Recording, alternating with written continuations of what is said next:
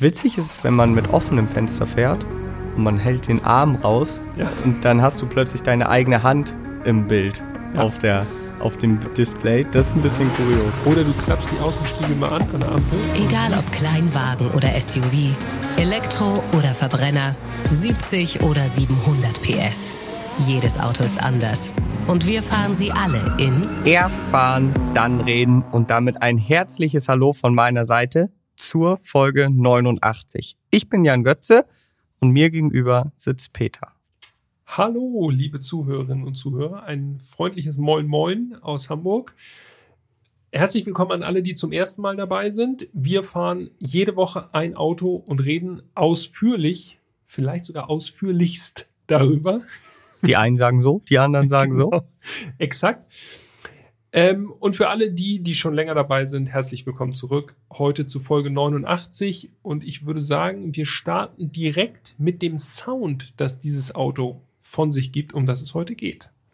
Das machen wir. Sound up. der Sound.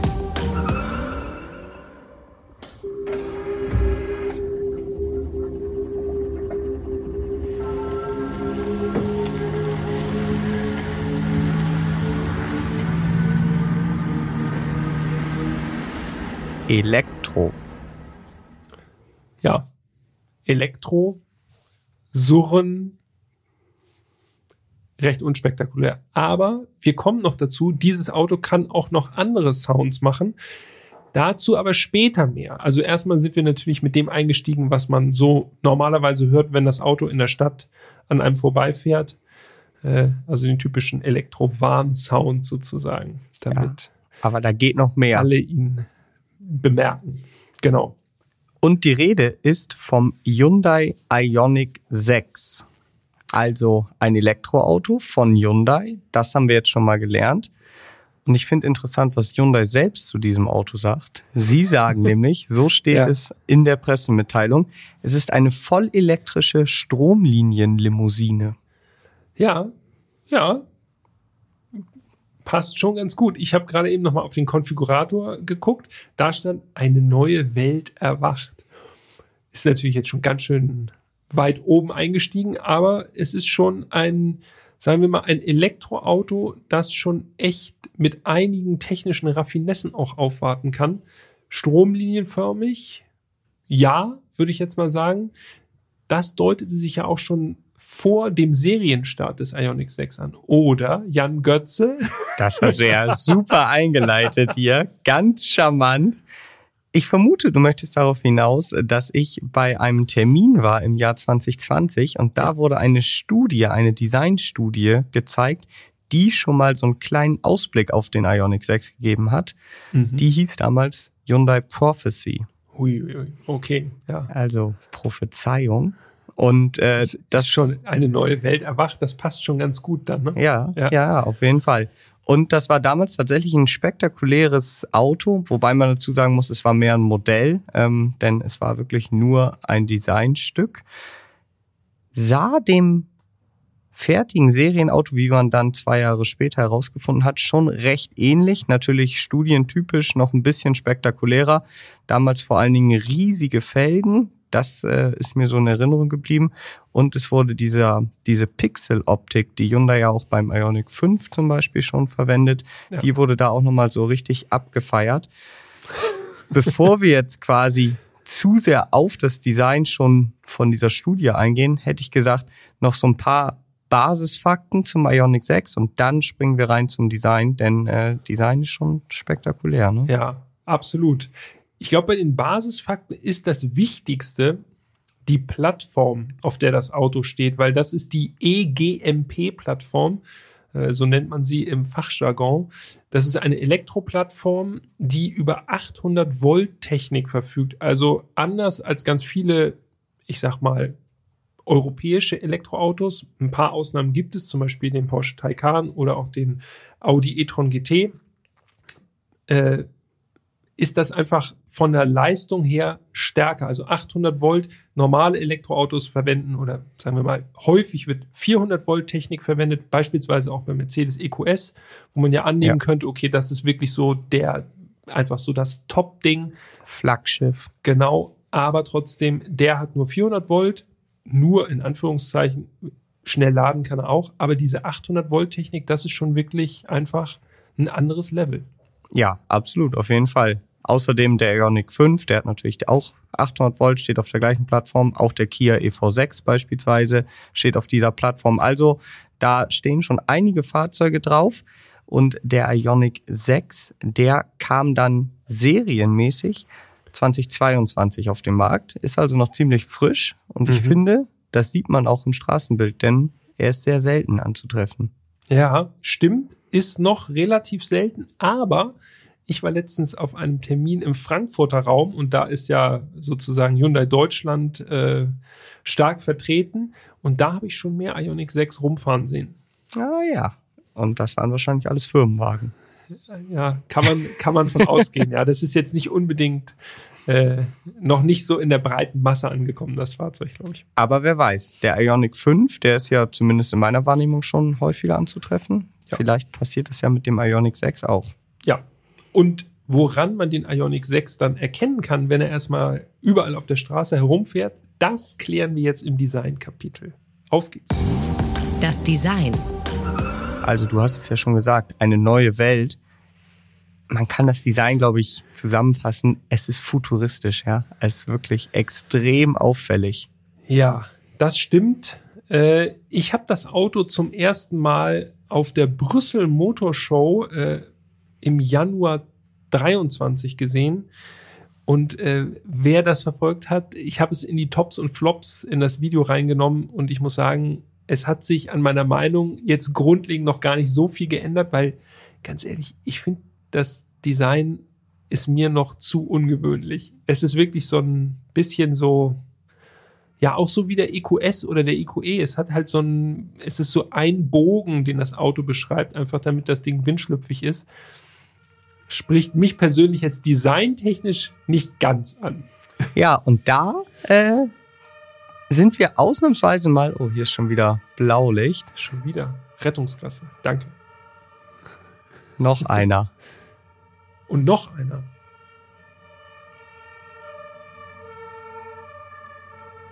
Richtig mit Leiterwagen und alles. So, jetzt hoffentlich durch. Also beim Design, da äh, sind wir ausnahmsweise mal nicht einer Meinung, denn ich gebe dir recht, grundsätzlich so diesen, diesen Bogenlook, diesen sleeken Look, ich sag immer, das sieht aus wie so eine umgedrehte Banane, wenn du mich fragst. Ich hätte jetzt Stück Seife gesagt. Ich mag das eigentlich auch nicht so gerne. Also ich bin jetzt nicht der größte Fan vom EQE und auch vom EQS. Das sind nicht so meine Autos. Aber ich kann dir gar nicht ein Designmerkmal sagen, woran ich es jetzt beim Ioniq 6 ausmache. Aber ich fand das Design beim Ioniq 6 von Anfang an gelungen. ja? Ja. Okay. Tatsächlich. Und ich fand das, oh, kommt noch eine Mail. Mail. Und ich fand es auch schon bei der Studie tatsächlich gelungen. Ähm, es ist halt, ja, wirklich aus einem Schwung designt, eigentlich relativ wenig, wo man jetzt so mit dem Auge erstmal hängen bleibt. Und das Ziel ist natürlich, wir haben es ja schon gesagt, stromlinienförmig. Es wurde ein CW-Wert-Ziel ausgegeben von Hyundai. Da bin ich jetzt mal gespannt. Ja. Ich weiß, EQS hat 0,2. Mhm. Das ist schon wirklich sehr, sehr windschlüpfig. Ich glaube, das ist immer noch, also wenn es nicht das windschlüpfigste Auto ist, dann ist es immer noch unter den, ich sag mal, unter, also wirklich Top-Level einfach. Ja, und da reiht Und? sich der Ioniq 6 auch ein. Also das Ziel war 0,20. Es wurde nicht ganz erreicht. 0,21 ist der CW-Wert des Ioniq 6. Okay. Aber man merkt schon diese Form, dieser Bogen, der funktioniert einfach. Zum Vergleich, der Ioniq 5, der nun ein bisschen kantiger geraten ist, der eher aussieht wie so ein Würfel mit einer Schnauze, der hat 0,29. Ja. Also. Und da, das klingt jetzt so, ja, okay, 0,21 oder 0,29, das ist ja kaum ein Unterschied, aber das ist wirklich, in der Welt der Aerodynamik ist das wirklich schon äh, einfach äh, echt ein himmelweiter Unterschied. Ja, allerdings, auf jeden Fall. Ja, dann lass uns mal äh, noch mal einmal zu den Basics zurückgehen, was das Design angeht. Ich glaube, wir müssen als erstes mal erwähnen, und das kann man natürlich immer anhand der Abmessungen ganz gut, äh, dass der Ionic 6 wirklich ein großes Auto ist. Vor allem lang ist er. 4,85 Meter oder 86, je nachdem, wie, wie man rundet. Also fast 4,90 Meter lang. Das ist wirklich schon Luxusabmessung. So. Ja, definitiv. Breite 1,88, also auch recht stattlich, verspricht auch äh, einen ganz angenehmen Innenraum, so dass man sich da nicht so ganz Schulter an Schulter äh, reinkauern muss. Höhe 1,49,5 ist eine Limousine, also wir sprechen nicht von einem SUV. Deshalb relativ flach und der Radstand 2,95 Meter. Ja, da sind wir wieder. Nah dran an den drei Metern, an den magischen drei Metern. Korrekt, ja. Ja, und wenn man mal so ums Auto rumgeht und an der Front anfängt, dann fällt einem, finde ich, zuerst auf, also so ging es mir jedenfalls, wie kurz diese vordere, ja, Motorhaube ist es ja nicht, aber die Fronthaube ist. Also wirklich so ein bisschen so ein Stummel, der vorne noch an der Fahrgastzelle dran sitzt. Ja, ganz, ganz kurze Überhänge auch. Wir haben es gerade gesagt, halt ein riesen Radstand. Das ist plattformbedingt und Elektroauto-bedingt natürlich dann hoffentlich für ein gutes Raumgefühl äh, ist das gut. Die Front finde ich relativ unspektakulär, wenn du mich fragst beim Ionic 6. Ja. Also wir haben kleine, schmale Scheinwerfer, auch schon in dieser Pixel-Optik, die ich gerade schon angesprochen habe. Matrix-LED-Scheinwerfer sind das serienmäßig. Genau, Tagfahrlicht in Pixel-Optik die dann auch auf Blinker umspringen, wenn erforderlich. Also sieht dann schick aus, auf jeden Fall. Genau. Ja, eine relativ schlicht designte Frontschürze, außen mit aktiven Lufteinlässen, also ja, die können bei Bedarf öffnen und kühlen dann eben die Batterie und ein großes Hyundai-Logo und das war es eigentlich schon an der Front. Ja, wirklich super clean, super glatt. Man sieht ihm diesen CW-Wert von 0,21 förmlich an, finde ich. Dann gehen wir mal um die Ecke rum und betrachten den Ionic 6 im Profil, weil das ist wirklich imposant. Wie gesagt, äh, 4,85 Meter lang und dieser wirklich unglaublich lange Radstand dazu. Also du hast schon gesagt, kurze Überhänge vorne wie hinten auch ein einziger Bogen. Er sieht so ein bisschen so silberfischmäßig aus. Ne? Also richtig, äh, also man hört quasi den Wind leise entlang gleiten. Auch da wieder sehr, sehr glatt alles. Also kaum Sicken oder Kanten. Das Dach rundlich sozusagen gewölbt. Und man bleibt natürlich an den Außenspiegeln hängen, die unser Testfahrzeug verbaut hatte. Genau, denn eigentlich waren es keine Außenspiegel. Eigentlich waren es genau. Kameras. Außenspiegelkameras, die kosten 1300 Euro extra. Und auch wenn es jetzt nicht das erste Auto ist, da gibt es ja schon einige äh, Autos, die jetzt keine klassischen Außenspiegel mehr haben. Es ist immer noch ein Feature, was auffällt. Ja, absolut. Vor allem, wenn sie so aussehen wie beim Ionic 6. Ja, sie sind nämlich oben durchsichtig. Ja, es gibt so ein bisschen so einen Tech-Look ich finde so ein bisschen Lego-Look. Ja, stimmt. So Raumschiff-Lego, ne? Genau, ja. Ähm, man sieht auch, dass es bewusst durchsichtig ist, weil da drunter ist wieder so Pixelmuster, irgendwie so eine Struktur in Pixel.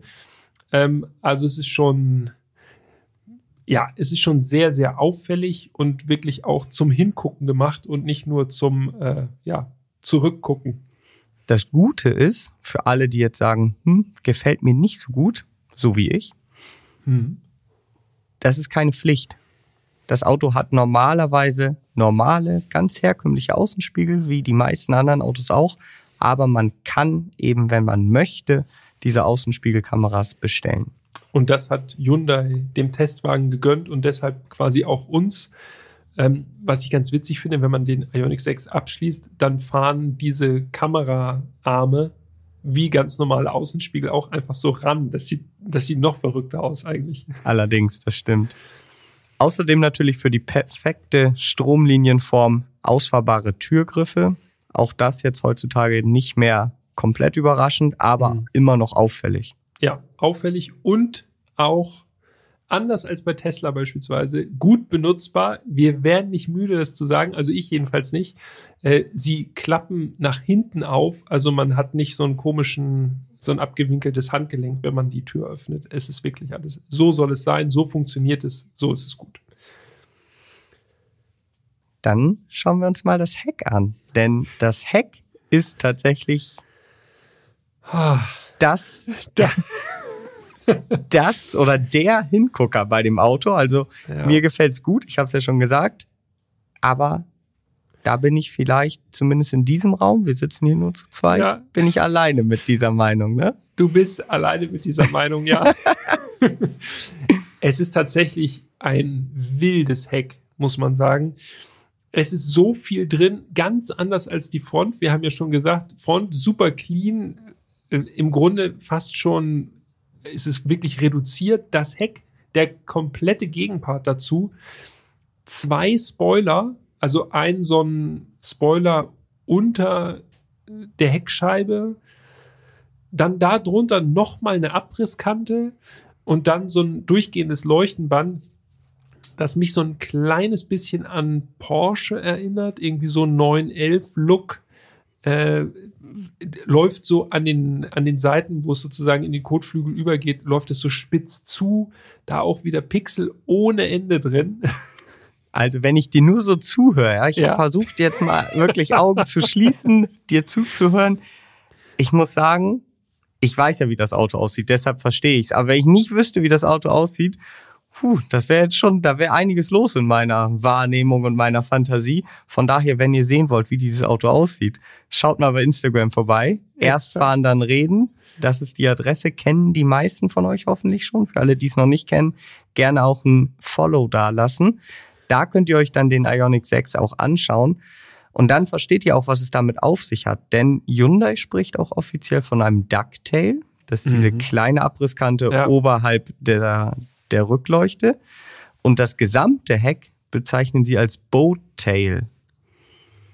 Das ist ja bei diesen stromlinienförmigen Autos aus den 20er und 30ern. Da hat man oft von Boattail gesprochen, wenn das so ganz nach unten ausläuft.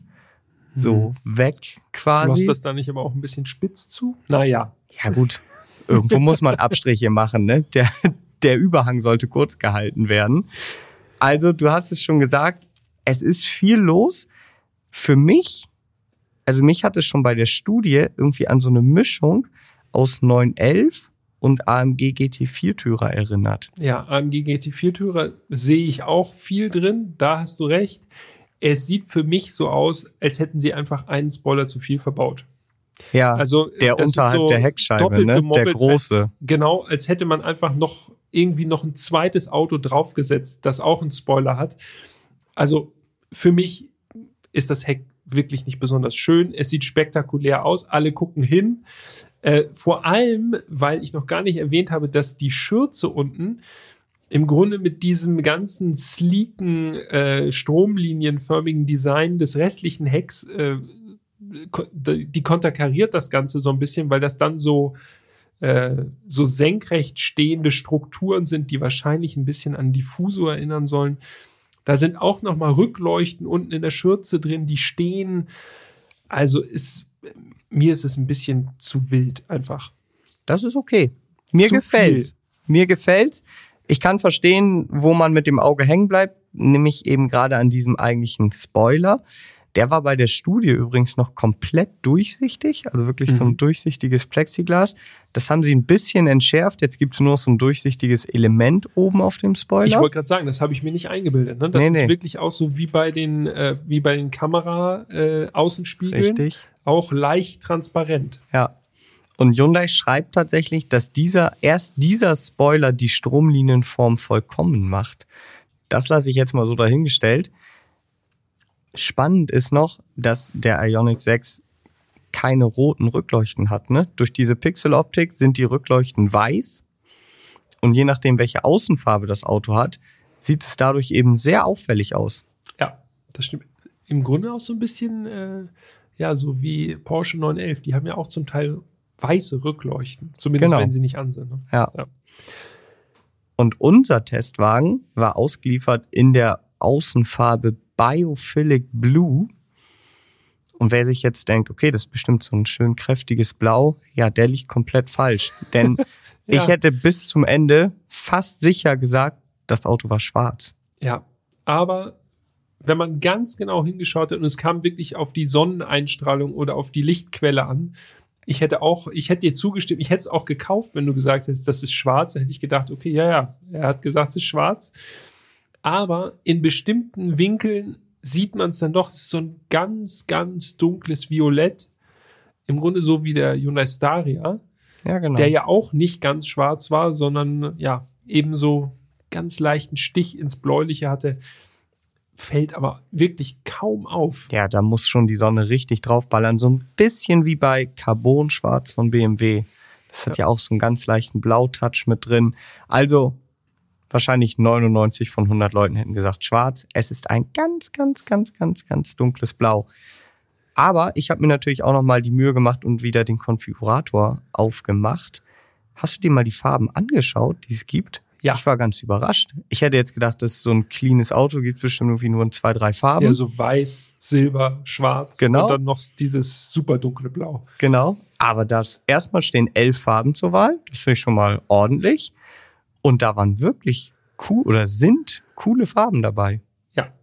Welche würdest du nehmen? Ja, ich habe ich hab zwei, die mir sehr gut gefallen. Ja? Einmal Digital Green Pearl, also so ein ziemlich dunkles Grün, aber sieht so ein bisschen eher aus wie Urban Green, so. Oder, und das müsste ich natürlich mal live sehen, weil eigentlich bin ich nicht so der große Fan von Mattfarben, aber es gibt eine matte Farbe, die heißt Gravity Gold. Ja. Und ich finde, ich könnte mir vorstellen, das sieht halt so ein bisschen so aus wie Aluminium, zumindest im Konfigurator, dass das zu diesem Look vom Ionic 6 ganz geil passen würde. Ja. Das, äh, das glaube ich auch. Für mich bitte Byte Blue. Dieses extra Das auffällige. ist wirklich, genau, weil dann würde ich sagen, dann fällt dieses Heck auch nicht mehr ganz so stark ins Gewicht, weil dann kreischt einen die Farbe schon an. Das ist nämlich im Grunde so ein ganz, ganz helles Blau mit einem Stich ins Grün. Erinnert mich so ein bisschen an Miami von Porsche ja. und sieht einfach, finde ich im Konfigurator, sieht das einfach aus, äh, also man kann nicht mehr weggucken bei dem Auto. Ist, mir gefällt's. Ja, und das ist übrigens auch die einzige aufpreisfreie Farbe, ne? Also da hat sich Hyundai gedacht, also Sparfuchs. Umsonst gibt's hier wirklich Auffallen. Wer Ja. auffallen will, das gibt's kostenlos. Ansonsten kosten die Farben alle 660 Euro, außer die Mattfarben, die kosten 990 Euro extra. Genau. Zu den Felgen haben wir noch gar nichts gesagt. Ja, Ähm, die kosten auch extra, die, die unser Testwagen hatte. allerdings. Denn wir hatten 20 Zöller, äh, zwei 45er Breite mit einem 40er Querschnitt auf einer 20 Zoll Felge und die Bereifung war auch interessant. Pirelli P0. Ja. Also, äh, ja, schon sportlich angehauchte Reifen. Ein schönes Felgendesign, eine relativ volle Felge, so ein Bicolor-Finish hat die Felge, kostet 800 Euro extra. Serienmäßig gibt es übrigens 18 Zoll. Mhm. Es gibt auch nur 18 oder 20 Zoll. Passt gut zum Auto, aber ich habe ja nun die Studie gesehen mit 22 Zoll Felgen im Propeller-Design. Also die Felge an sich war viel cleaner, aber noch zwei Zoll größer. Es war klar, ich weiß, es ist ein Showcar. Ich wusste auch, dass die dann nicht in Serie kommen. Aber so riesige Felgen, die sehen halt noch mal besser aus, ne? Muss man einfach sagen. Plus ein interessanter Hinweis, damals von der Studie, äh, die Designer haben erklärt, dass sie für die perfekte Aerodynamik sogar drüber nachgedacht haben, die Hinterräder voll zu verkleiden. Hm. Das wäre interessant gewesen. Ein bisschen also wie beim VW XL1, Ja, einem stimmt. unserer Favorites hier. Ja. So viel zum Design, würde ich sagen. Hast du noch äh, kleine Raffinessen, die du noch anbringen möchtest? Äh, Raffinessen nicht. Wir können noch erwähnen, und das ist dann vielleicht auch schon eine ganz gute Überleitung zum Innenraum. Das Auto hat einen Frank, den haben wir auch noch Ja. ausgecheckt, Ja. wie groß dieser Frank wohl sein muss äh, oder mag. Man kann die ganze Haube vorne öffnen und dann passt aber nicht viel rein. Nee, es sind 14 Liter insgesamt. Also es ist ein relativ schmales Fach. Für ein Kabel wird's vielleicht noch reichen. Ich habe es ehrlich gesagt nicht probiert. Passt bestimmt rein, wenn man es geschickt zusammenlegt und nicht einfach nur so reinschleudert. Äh, aber besonders groß ist dieser Frank eben dementsprechend nicht. Nee, da passt nicht ganz viel rein. Aber- Kofferraum, der Vollständigkeit halber, Ja. können wir noch erwähnen, 401 Liter. Ja. Ist auch nicht so gigantisch groß für so ein großes Auto. Wir haben ja so einen, äh, den angepeilten Kompaktklasse-Maßstab mit dem ewigen Golf, irgendwie 380, 381 Liter sind es irgendwie, glaube ich, genau. Ähm, also auch nur ein bisschen über Golfniveau. Ja, das stimmt. Er ist halt relativ flach, der Kofferraum dafür tief. Ja, Es geht weit rein. aber- Pizzaofen. Ja, genau. Ja. Ja. stimmt. Pizzaofen. Und ein Ding habe ich doch noch, weil das müssen wir in die Hand nehmen, wenn wir einsteigen wollen. Das ist der Schlüssel des Ioniq 6. Ja. Mhm. Und dieses Stück ist Ja. einfach, hey, sorry, aber das ist, äh, das ist so ein Ei, ne? Wir haben so einen kleinen, wir haben so einen kleinen. Schlüsselfetisch, ne? Wenn uns Leute Ja, aber regelmäßig muss zuhören. ja auch sein. über also, Schlüssel haben wir uns schon viel unterhalten in diesem Podcast. ja, den nimmst du auch immer mit, den hast du immer dabei, Ja. egal ob du im Auto sitzt oder nicht. Ja, Also, aber ich habe auch in meinem, in meinem Aufschrieb hier stehen, kein schöner Schlüssel. es ist so eine Art Oval, so ein dreidimensionales Oval mit Knöpfen und auf der Rückseite und die Knöpfe sind quasi in der Form so, dass sie ein Hyundai-Logo bilden, zusammen mit der Schlüsselform. Farblich ist das Ja. Ganze auch nicht so richtig mein, meine Baustelle. Das ist So so, ein hellbeige, grau. ja, irgendwie, also es erinnert mich, um es ehrlich zu sagen, irgendwie so an Handys, so Klapp-Handys äh, um 2001, 2002 herum. Ja, das stimmt. Schlüssel war jetzt auch nicht, war jetzt nicht so mein Favorite, Nee. muss ich sagen. Naja, aber wir drücken auf den Schlüssel drauf, öffnen den Ionic 6 und steigen ein und dann äh, geht es mutmaßlich anders weiter als mit dem Schlüssel. Der Innenraum. Das erste, was auffällt, ein super aufgeräumtes Cockpit. Also dieses sleeke Design, was man an der Front und auch in der Seite hat, das findet man grundsätzlich erstmal auch im Innenraum wieder. Also es ist nicht so viel los. Das stimmt. Wirklich gut aufgeräumt und Doppelmonitore. Genau. Die Zwei, sorgen für Ordnung. zwei große, je 12,25 Zoll große Displays, digitale Instrumente und daneben dann eben der Bildschirm für das Infotainment. Das ist ein Touchscreen.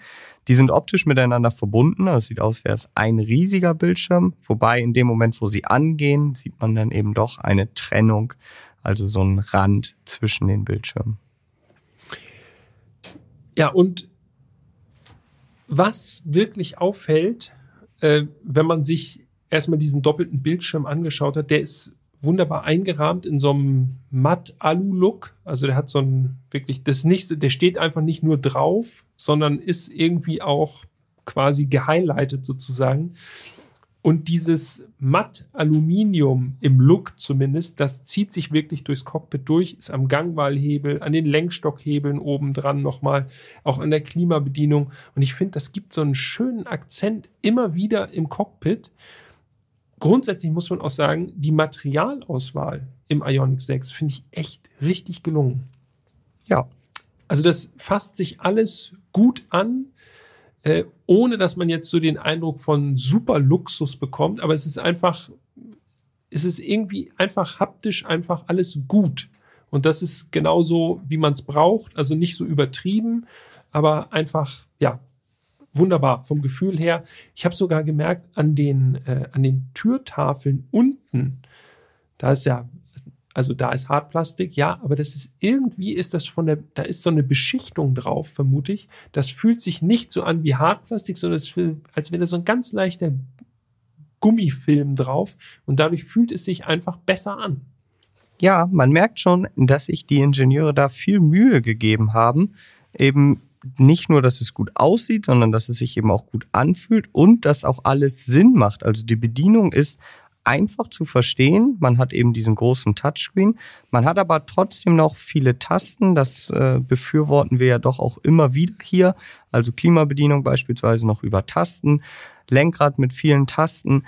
Und so gibt es eigentlich keine Fragen. Man steigt ein, findet sich kurz zurecht. Und auch wenn es alles andere als konventionell ist, da kommen wir gleich auch nochmal zu, hat man trotzdem nach kürzester Zeit alles verstanden. Ja, vor allem auch, weil das Hyundai-Bediensystem, äh, das ja äh, in abgewandelter Form auch zum Beispiel Kias haben. Äh, und ja, wenn man öfter ein Hyundai gefahren ist, also im Grunde ist die Bedienung im Ioniq 6 ganz, ganz ähnlich zu der in einem Hyundai Kona oder ja, was auch immer, i30 oder ja, so. definitiv. Aber was ich wirklich nochmal herausheben möchte, ist, selbst wenn man nicht regelmäßig in einem Hyundai fährt, findet man sich schnell zurecht. Also ja. man hat echt kaum Fragezeichen. Und das trotz dieses clean Looks, wenn wir, wenn wir uns zum Beispiel mal die Türtafeln angucken, das finde ich so spektakulär. Es, also da ist nichts. Da ist der Türöffner und sonst hast du halt nur so eine klassisch, so eine, so eine gewellte Fläche darunter relativ großen Lautsprecher vom Bose Soundsystem, aber ja. zum Beispiel auch keine Fensterheber. Das stimmt. Die sind dann nämlich in der Mittelkonsole verbaut, auch schlüssig und gut. Der Griff geht bei mir dann allerdings tatsächlich doch eher immer Richtung Tür. So im ersten, so einfach so vom Instinkt her. Mhm. Ja, das ist so ein, ja, das ist eine reine Gewohnheit. Zum Beispiel im Fiat 500 hat man die ja auch in der Mitte und da, wenn man das Auto ein bisschen gefahren ist, dann fasse ich zumindest irgendwann automatisch in die Mitte. Aber klar, wenn man neu einsteigt, dann äh, fasst man vielleicht auch nochmal in die Türtafel. Aber auch das ist eigentlich relativ schnell gelernt. Die Mittelkonsole an sich, die ist wie so eine Art Brücke, ne? Also ist unten ja. kann man durchgreifen. Da ist mal unten ein großes Fach drin, wo genau. man wirklich viel nochmal verstauen kann. Ja. Gut. Oben Becherhalter, induktives Laden, das da alles am Start, plus eben die vier Fensterheber. Auch die sind dort platziert. Und ich habe gelesen, habe ich jetzt nicht ausprobiert, dass dieser, also dieser, diese Brückenoptik auch dafür äh, verwendet werden kann, dass man da einen Laptop drauf abstellt, beispielsweise. Wenn man jetzt an der Ladestation ist, dann kann man da seinen Laptop drauf abstellen, wie auf einem Schreibtisch. Ach was. Ja. Okay. Nee, ausprobiert habe ich es auch nicht. Aber mag sein, dass es gut funktioniert. Es ist auf jeden Fall sehr glatt von der Oberfläche. Ne? Also da sind, da steht nichts raus großartig, sondern das ist alles, äh, kann ich mir gut vorstellen, dass man da was rüberlegen kann über diese Mittelkonsole. Wir müssen noch mal ganz kurz zum Lenkrad kommen. Ja. Und von den Mittelkonsolen Fall. lösen wir uns jetzt und kommen zum Lenkrad ein unten abgeflachtes, recht sportliches Lenkrad, äh, das eine Besonderheit hat, die für Ionic-Modelle jetzt nicht so besonders ist, aber für alle anderen äh, und auch ehrlich gesagt eine Neuerung darstellt für meinen Geschmack, denn es gibt kein Markenlogo in dem Sinne. Es sind einfach nur vier leuchtende Pixel, verbaut in der Mitte, also nichts mit Ionic oder nichts mit Hyundai oder so, sondern einfach nur diese vier leuchtenden Pixel. Das finde ich wirklich stylisch. Ja, allerdings. Und diese Pixel, die leuchten zur Begrüßung und zur Verabschiedung oder auch alternativ äh, beim Ein- und Ausparken fungieren die nochmal so als visuelle Einparkhilfe. Ja. Und sie leuchten auch nochmal unterschiedlich, je nach Fahrmodus, den du auswählst. Exakt. Und den wählt man auch am Lenkrad aus. Ja, so ein bisschen wie bei Audi. Genau. Richtig. Also äh, quasi so ein, ja, es ist so eine einzelne Taste. Ja, erinnert an Audi oder auch an Porsche, wo man einfach so per Schnellzugriff dann den Fahrmodus ändern kann. Hätte wahrscheinlich auch woanders platziert werden können, aber wenn es der linke Daumen ganz schnell erledigen kann, ist es auch cool. In Eco leuchten diese Pixel grün und wenn man dann auf normal geht, ja, dann ist es hellblau. Und wenn man in Sport geht, dann werden sie einmal kurz rot. Ja, genau. Also angepasst an den Farbmodus. Sehr schön. Nettes Detail. Speziell ist auch der Fahrstufenschalter, denn man muss ja auch mit diesem Auto fahren können. Und das sind weder Tasten noch ist es ein klassischer Gangwahlhebel. Es ist ein Lenkstockhebel, allerdings auch anders als wir ihn zum Beispiel jetzt von Mercedes kennen. Da werden ja auch die Fahrstufen am äh, Lenkstockhebel eingelegt. Es ist unterhalb des Blinkers, äh, äh, unterhalb des Blinkers, unterhalb des Scheibenwischers. So geht es mir aber auch. Ehrlich, wenn du mich fragen würdest, was ist Scheibenwischer, was ist Blinker? Ich wüsste es nicht. Ich weiß nur, wie es sich bedient. ich wüsste Das es weiß nicht. ich 100%ig. Ja. Ich müsste nachdenken, was ist Scheibenwischer, was ist Blinker. Ja, also es ist der Wer kennt dieses Scheibenwischer. Phänomen nicht? Ich musste auch nachdenken, offensichtlich. Und da wird dieser, werden die Fahrstufen per Drehregler eingelegt. Ja, genau. Also ein bisschen tatsächlich auch so wie, wie bei VW ID3 oder ID4 haben wir auch drüber gesprochen. Da macht man das ja oben so an diesem kleinen Kombi-Instrument, Monitor. Da gibt es ja so einen Hebel. Und das ist beim Hyundai Ioniq 6 halt so als Lenkstockhebel halt unten ans Lenkrad gewandert. Funktioniert einwandfrei, muss man sagen. Und sorgt auch für eine cleane Optik. Ne? Man hat auf der Mittelkonsole nicht so ein Pinöpel oder sonst irgendwo reinragend ins Cockpit oder so, sondern Damit ist du deinen Laptop versteckt. da abstellen kannst Genau. auf der Mittelkonsole. Ja. also funktioniert gut. Äh, P wird eingelegt per Tastendruck. Äh, quasi, ja, so oben an diesem Hebel dran ist dann so ein Knopf. Da drückt man für P und äh, alles andere ist selbsterklärend. ja, definitiv. Okay, und dann lassen wir den Blick ein bisschen weiter schweifen. Wir haben vom doppelten Monitor haben wir schon erzählt, aber es gibt natürlich noch mehr Monitore, denn wir haben ja die Kameraaußenspiegel verbaut. Das heißt, links und rechts an den A-Säulen sind nochmal kleine Displays, die gar nicht so klein sind. Also die haben eigentlich schon so die Größe von, ich würde mal sagen, normalen Außenspiegeln, so von der Fläche. Und die zeigen eben, was seitlich hinter dem Fahrzeug los ist. Genau. Ist ungewohnt, wenn man das zum ersten Mal erlebt. Ähm, wenn du mich jetzt fragen würdest, ich sehe bis heute auch nicht den Vorteil, unter uns gesprochen. Also es ist ungewohnt, man blickt immer noch kurz erstmal an die Stelle, wo eigentlich der Außenspiegel ist, dann denkt man, aha, Kamera stimmt. Vor allem, wenn da was ist, ne? Ja, also ja. wenn da nichts wäre und man sieht keine Kamera und guckt einfach nur ins Leere, dann wäre es okay, dann wird man, glaube ich, ziemlich schnell verstehen, okay, da ist nichts, wo ich reingucken kann. Aber weil da eben Kameras sind, habe ich mich öfter ertappt, wie ich einfach die Kamera dann angucke und denke, hä? Ach ja, richtig. Ja, das stimmt.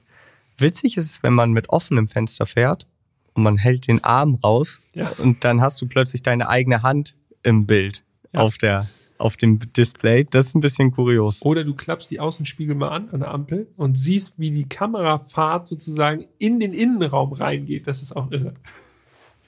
Und dann gibt's noch wie so eine kleine Doppelung, ist mir aufgefallen. Denn Hyundai, das haben wir ja schon beim Nexo gesagt, noch beim Staria, die haben ja äh, dieses coole Feature, dass sie die Kamera, die sonst im Außenspiegel unten dran ist für 360 Grad, dass sie die ja ins Display, also ins digitale Kombi-Instrument projizieren, so eine Art Totwinkelassistent. Ja. Wenn du den Blinker setzt, dann wird eben entsprechend vom linken oder vom rechten Spiegel das Bild da unten rein projiziert. Sehr hilfreich. In diesem Fall allerdings doppelt. Also es ist nicht genau das gleiche Bild natürlich. Ja, es ist ein bisschen anderer Winkel logischerweise, aber ja, ich habe ja schon ein digitales Bild von außen.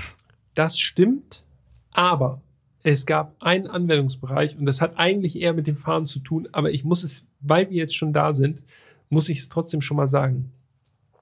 Wenn man seitwärts einparkt oder zum Beispiel in unsere Tiefgarageneinfahrt fährt Mhm. und man nicht genau weiß, was macht die Felge, wo sind die Räder, weil, wie gesagt, großes Auto, 20 Zoll Felgen, niederquerschnittige Reifen, das äh, riecht nach Ungemach.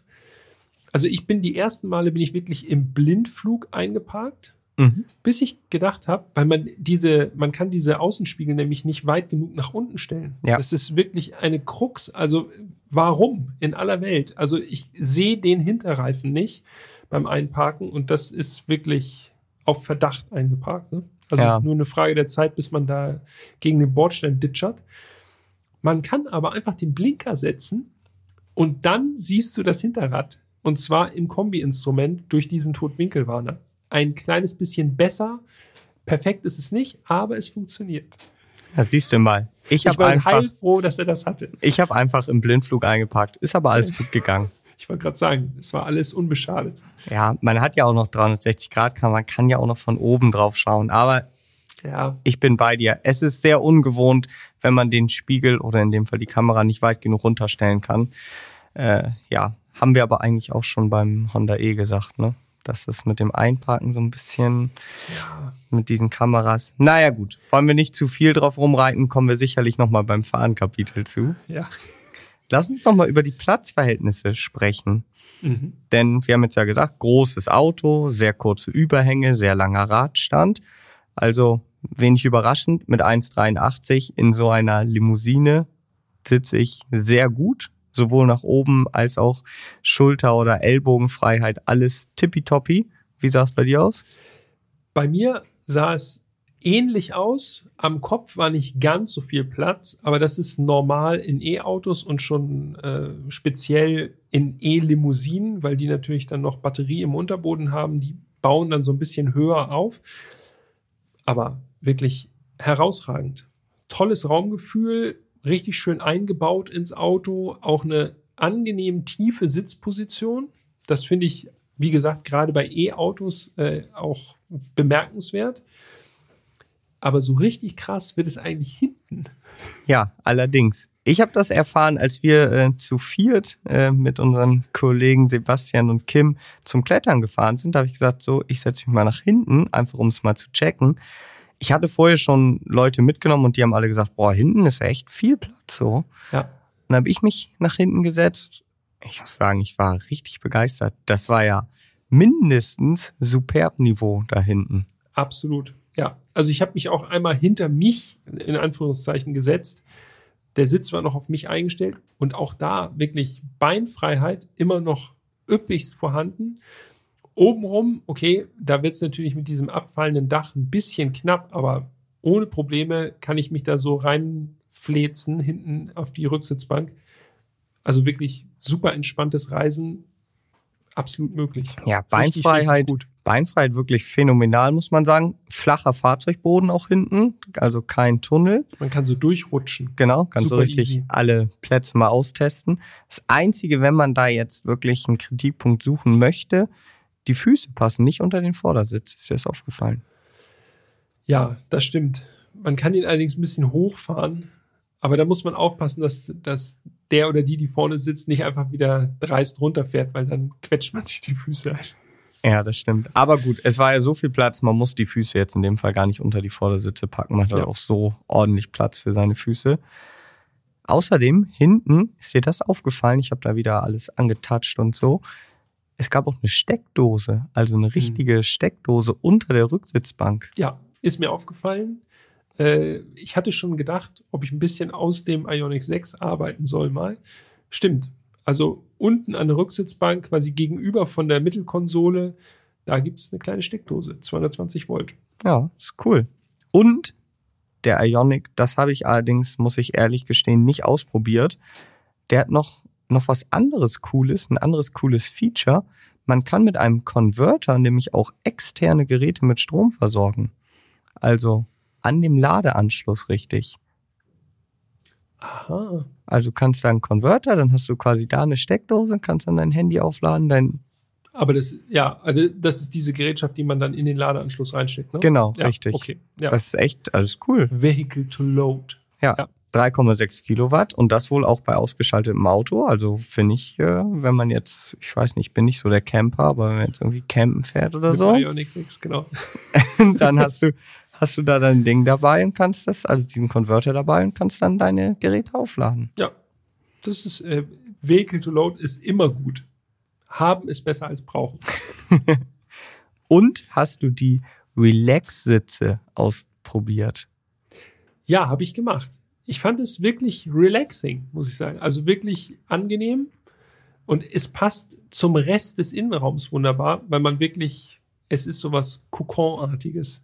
Ja, also die Relax-Sitze für euch, äh, das sind normale Sitze, die man dann eben auf Knopfdruck kann man die in so eine Liegeposition, jetzt nicht komplett eben, aber in so eine angenehme Liegeposition versetzen. Und dann kann man äh, zum Beispiel einen schnellen Powernap machen beim Laden. Exakt. Aber es ist wirklich schneller Powernap. Ne? Ja, das stimmt.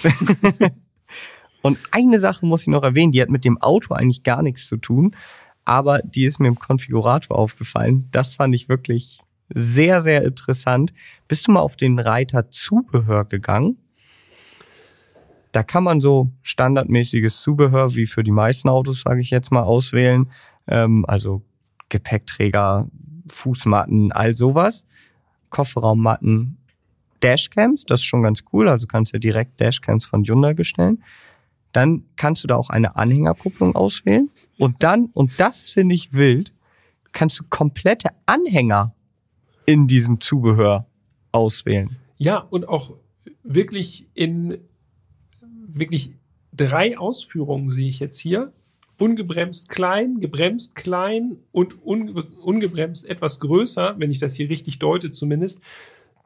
Dabei muss erwähnt werden, der Ionic 6, den kann man wirklich mit einer Anhängerkupplung ausrüsten und er zieht bis zu 1500 Kilo gebremst.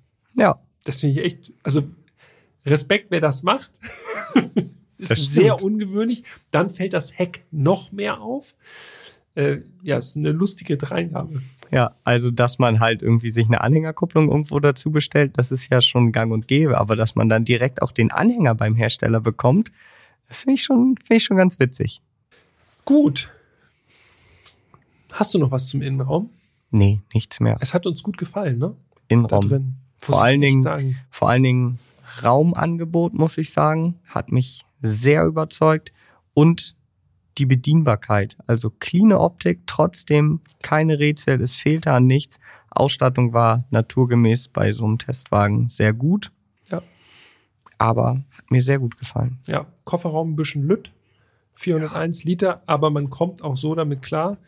Aber ansonsten wirklich ein sehr, sehr guter Innenraum. Hm, hm. Na gut, kommen wir, kommen wir mal zu weiter. den technischen Daten. Das Datenblatt. Den Ioniq 6 gibt es in drei unterschiedlichen Motorisierungen. Es gibt zweimal Hinterradantrieb und einmal Allrad. Und wir fangen vorne an. Basis des Ioniq 6 hat eine 53 Kilowattstunden Batterie, 111 kW, also 151 PS und schon eine Reichweite, also relativ kleine Batterie von 429 Kilometern. Ja, das ist in Ordnung. Äh, für die allermeisten Fahrten reicht das ohne weiteres aus, würde ich mal sagen. Ähm, aber die Leistung ist reduziert. Ne? Hm. Aber wenn man wirklich sparsam unterwegs sein will, ist es ja vielleicht gar kein großes Manko. Das stimmt. Die mittlere Version des Ioniq 6, die hat dann den großen Akku, 77,4 Kilowattstunden, 168 kW oder eben 229 PS. Und da gibt Hyundai eine Reichweite an nach WLTP von 614 Kilometern. Das klingt sehr gut. Das macht mir richtig Freude innerlich. Vor allem, weil man ja dazu sagen muss, 800 Volt Technik haben alle Ioniq 6. Ne? Also das schnelle stimmt. Laden ist Ja. bei allen Varianten drin. Da muss man jetzt nicht die größte Batterie nehmen oder so, sondern das ist Standard. Das stimmt, ja, das ist schon mal gut. Und dann gibt es noch das Top-Modell des Ioniq 6, ebenfalls 77,4 Kilowattstunden. Batterie, dann 239 kW oder umgerechnet 325 PS, eine Reichweite von 583 Kilometern und Allrad. Also das ist die einzige Allrad-Version. Allerdings kann man da wählen, ob man permanent mit Allrad fährt oder bei Bedarf oder auch nur mit Hinterradantrieb. Genau. Und diese Variante, ha, die hatten wir. Ja, natürlich hatten wir wieder die teuerste, ist ja klar. Ja, und da muss ich ja gleich schon mal vorweg sagen, ich hätte ja gerne die Basisvariante mal gehabt. Ne? Es wäre schon interessant zu wissen, wie, also weil 111 kW, 151 PS, das ist jetzt in der Elektrowelt wirklich nicht viel. Und das Auto ist relativ groß, Ja. es wiegt um die zwei Tonnen. Da wäre es wirklich mal interessant gewesen zu erfahren, wie dieses Auto fährt tatsächlich. Äh, Dazu eine 53 Kilowattstunden Batterie. Das wäre eigentlich das perfekte Beispiel mal gewesen, mal, gucken, mal zu gucken auf der Langstrecke, ob eine relativ kleine Batterie mit sehr, sehr schnellem Laden kombiniert den Erfolg bringt. Weil das ist ja oft so, dass die Größe der Batterie ist fast ab, ich sag mal, ab einer Reichweite von 350 Kilometern, für mich jedenfalls nicht ganz so ausschlaggebend, sondern dann geht's nur noch um die Ladeleistung. Ja, Sehe ich genauso. Haben wir auch schon häufig hier diskutiert, dass die eigentliche Reichweite zwar auf dem Papier immer das Entscheidende ist, aber ganz oft im Real Life, wie man so schön sagt, Ja. eigentlich die Ladegeschwindigkeit zählt. Fahrleistung wollen wir euch auch nicht vorenthalten. Alle drei sind bei 185 km/h abgeregelt. Das Topmodell, das wir gefahren sind, das geht in 5,1 Sekunden auf 100, also schon richtig zügig. Mhm. Die mittlere Version braucht 7,4 Sekunden und das Basismodell 8,8 Sekunden, also alle unter 10, wobei die Allradversion natürlich ordentlich Dampf hat. Ja, klar. Die gewinnt, logischerweise. Zwei Motoren, äh, super Traktion, geht Ja. ab. Geht ab. Basispreis auch noch interessant. 43.900 Euro. Da startet der Ioniq 6 und das ist vor Abzug der Prämie. Mittlere Version 54.000 Euro, also knappe 10.000 Euro Aufpreis und Topmodell ab 61.100 Euro, also nochmal 7.000 Euro mehr oder im Vergleich zur Basisversion sind das ja 17.000 Euro mehr. Und die Basisversion, wieder mal, ich muss es nochmal kurz erwähnen, aber 44.000 Euro ohne Prämienzuschlag oder ohne Subvention sozusagen. Ey, ganz ehrlich, das finde ich für ein Auto dieser Größe mit 800 Volt Technik, ohne ihn gefahren zu sein, finde ich das wirklich interessant. Ja, allerdings. Das, da kannst du vier Personen gut mit befördern, bist, naja, wir wollen nicht sagen, wie du unterwegs bist, das sagen wir gleich noch. Ähm, aber es ist echt wirklich ein super interessantes Angebot, finde ich. und hast schon, das darf man nicht vergessen, auch schon echt viele besondere Sachen. Also die Optik ist fast eins zu eins, da gibt's nichts außer den Ja. Felgen, das du auswählen kannst und der Ja. Farbe. Also diese Matrix-LED-Leuchten, die LED-Leuchten hinten, das ist alles serienmäßig. Ja. Und auch im Innenraum hast du schon immer diese zwei Bildschirme. Du hast viel, was immer an Bord ist, wo du jetzt nicht unbedingt ein höheres Ausstattungspaket brauch, bräuchtest. Ja. Unkonventionelle Spiegel auch, ne? Ja, genau, das stimmt, ja. Und einen absolut niedrigen Verbrauch, das habe ich mir hier nämlich auch noch notiert. Der, also die Basisversion mit dem kleinen Akku und Hinterradantrieb, die hat einen angegebenen Verbrauch von 13,9 Kilowattstunden. Das ist Dacia Spring Niveau. Ja, Um das in einem Auto, sagen, was wo du normal mitfahren kannst, ohne dass du auf der Autobahn denkst, huiuiui, geht das gut. Äh, plus Reichweite, plus 800 Volt. Also, ich muss sagen, Design hin oder her, aber die Effizienz, da das geht doch dein Herz wirklich- auf, sei das ehrlich, ist komm. schon wirklich eine feine Sache. Und jetzt haben wir ganz viele Zahlen, also ich vor allem, haben wir wieder ganz viele Zahlen hier genannt, aber eine Zahl habe ich noch für euch und das ist der Testwagenpreis. Denn unser Fahrzeug, haben wir jetzt ja schon gesagt, war das Topmodell mit Allrad, äh, dem großen Akku, hat 66.960 Euro gekostet Mm, und das ist quasi auch fast so viel wie geht. Also äh, wir hatten noch das Unique-Paket an Bord. Ähm, da das ist sind einzigartig. ja, das sind einzig. Einzigartige Features wie das Bose Soundsystem, das Mhm. Sitzpaket mit den Relax-Sitzen und Sitzbelüftung, Parkpaket ist damit drin und dieser Adapter zum Laden von externen Geräten.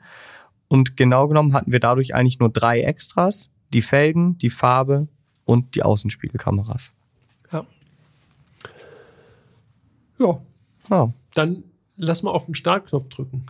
Eine Sache kann ich aber noch erwähnen. Ich weiß nicht, ob das schon äh, wichtig ist, aber Hyundai hat auch schon mal so ganz, ich sag mal, einfach unverbindlich eine, einen Ausblick auf eine Sportversion gegeben. Ne? Ja, das stimmt. Ein N-Modell Genau. des Ioniq 6. Mit dem Antrieb aus dem Kia EV6 GT. Ja. Also für alle, die sagen 325 PS, ohne dass wir jetzt schon darüber gesprochen haben, das reicht nicht. Okay, wartet vielleicht noch ein bisschen. Eventuell kommt da noch mehr. Es könnte passieren, ja. Es, es könnte passieren. Ich glaube, diese N-Abteilung von Hyundai ist schon an einigen Sachen dran. Die sind ambitioniert, sagst du. Ja, doch, doch. Die Okay. engagiert. Okay, dann äh, starten wir. Ich, wir drücken auf den Knopf. Das Fahren. Und du sagst es, wir drücken auf den Knopf.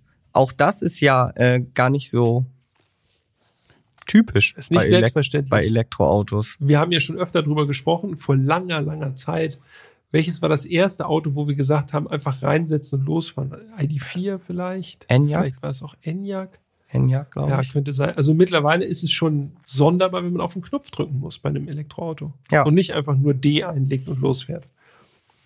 Also wenn du mich fragst, was ich bevorzuge, bin ich immer noch klassisch unterwegs. Ich drücke gerne noch auf den Knopf und sag dem Auto, so, ich bin da. Vor allem, weil man ja auch nichts hört. Ne? Ja. Man kriegt sonst kein Feedback, ist der Motor jetzt aktiv oder nicht. Und von daher, ich drücke auch gerne noch den Knopf. Fang du mal an mit deinen Fahreindrücken. Ja. Das erste, was mir aufgefallen ist, wir sprechen natürlich von einem Elektroauto, das heißt, der Fahreindruck ist wie immer ein bisschen reduziert, würde ich sagen, weil natürlich ein Elektromotor macht wenig Geräusche, das Fahren ist sehr seidig, der Antritt ist super, aber was mir als erstes aufgefallen ist, ist wirklich nochmal die verstärkte Ruhe im Auto. Also es war wirklich, man rollt an und es ist wirklich kaum was wahrnehmbar von Geräuschkulisse, sondern das Auto ist natürlich dieses Wiiu, das hört man im Hintergrund, aber auch bei niedrigen Geschwindigkeiten ist es wirklich schon so, dass man denkt, boah, das ist wirklich ein anderes Level an Ruhe im Fahrzeug, was ja eigentlich für ein Elektroauto auch perfekt ist, weil man ja einfach auch kein Motorgeräusch großartig hat, passt einfach super gut. Ja, genau so willst du es ja. Du willst da drin sitzen und am besten gar nichts hören. Ja. Und mein erster Eindruck war, okay, das ist jetzt, wenn es der erste ist, ist ein bisschen schwierig, aber nach kürzester Zeit habe ich gedacht, boah, der Ioniq 6, der fährt richtig gut, so richtig ausgewogen. Ähm, du sagst es in, also am auffälligsten ist tatsächlich diese Ruhe, aber ich finde zum Beispiel auch, dass die Federung, es war super ausgewogen gefedert und ich, wir hatten 20 Zoll Felgen Mhm. da drauf. Trotzdem fand ich, dass das Ding überhaupt nicht hart war. Ähm, es ist flott, auch im Eco-Modus, keine Frage, 325 PS, Allrad. Aber selbst im Eco-Modus ist es so, wenn du draufgetreten hast auf das, ich habe jetzt gelernt, hast, hast du es gelesen? Wir haben, eine, wir haben mehrere Zuschriften bekommen, wir sollen Fahrpedal? nicht Gaspedal sagen Ja, beim Fahrpedal. Ja. Elektroauto. Claro. Klaro. Haben wir noch nie verkehrt gemacht. Also wenn du aufs Fahrpedal draufgetreten hast, selbst in Eco, flott, aber nicht so dieser Überfall, diese überfallartige Leistung. Mhm. Ja. Gut aufeinander abgestimmt, ne? Mhm. Wo du das gerade sagst, selbst im Sportmodus, ich habe einmal auf Sport gewechselt, ganz untypisch, äh, und habe mal Vollgas gegeben im Rollen, also quasi aus dem Rollen heraus Vollgas gegeben. Äh, nee, nicht Vollgas, ist ja nicht, ne? Voll also, Strom. Vollstrom gegeben. und das war nicht so wie beispielsweise beim BMW iX aus Folge 65, wo das wirklich so einen Schlag gab, wo man ja wirklich gedacht hat, boah, das, es fühlt sich fast schon gar nicht mehr so gut an, wenn Mhm. es so reinkickt. Ja. Das war beim Ionic 6 für mich jedenfalls nicht äh, merkbar. Also es war wirklich, er bemühte sich immer noch um Kontenance und ging natürlich trotzdem enorm nach vorne dann, aber es war so ein bisschen gedämpfter noch. Ja. Sehr angenehm.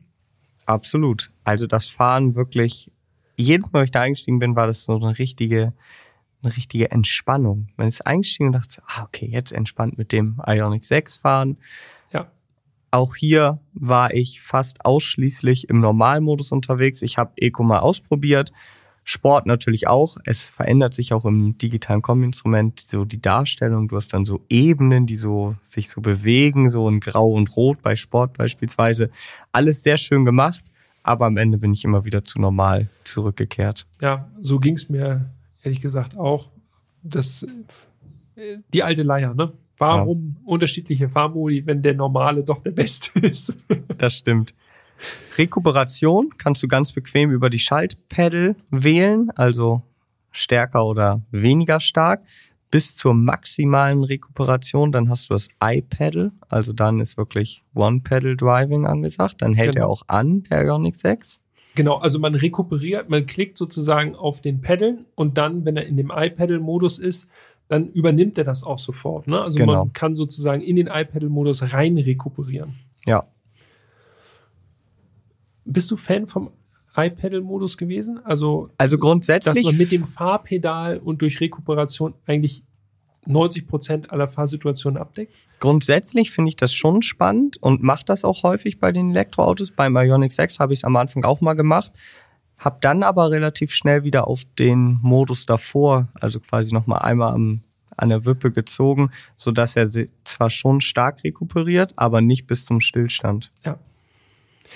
Ich muss auch, also ich bin grundsätzlich kein besonders großer Fan von diesem hm, One-Pedal-Driving. Ich sehe das ja so als Challenge, ne? Habe ich auch schon mal erklärt. Ja. Ich finde ja dieses so, wann ist der perfekte Moment, um vom Gas zu gehen, sodass ich genau an die Ampel ranroll, ohne bremsen zu müssen oder halt 50 Meter vor der Ampel stehen zu bleiben. Ja. Wahrscheinlich habe ich ein Trauma, denn ich glaube, das habe ich, habe ich das schon mal im Podcast erwähnt? Nee, ich glaube nicht. Ich glaube nicht. Mir ist mal eine Bremsleitung äh, an der Felge durchgescheuert vor vielen Jahren. Äh, das war oh. auch kein Testwagen und äh, ich war auch nicht der Schuldige, sagen wir es mal so. Ähm, und da habe ich mit der Bremse halt einmal wirklich komplett ins Leere getreten. Und seitdem habe ich lieber schon das Gefühl, dass was passiert, wenn ich auf die Bremse trete und nicht nur vom, vom Gas oder vom Fahrpedal gehe. Vielleicht hängt mir das noch ein bisschen nach.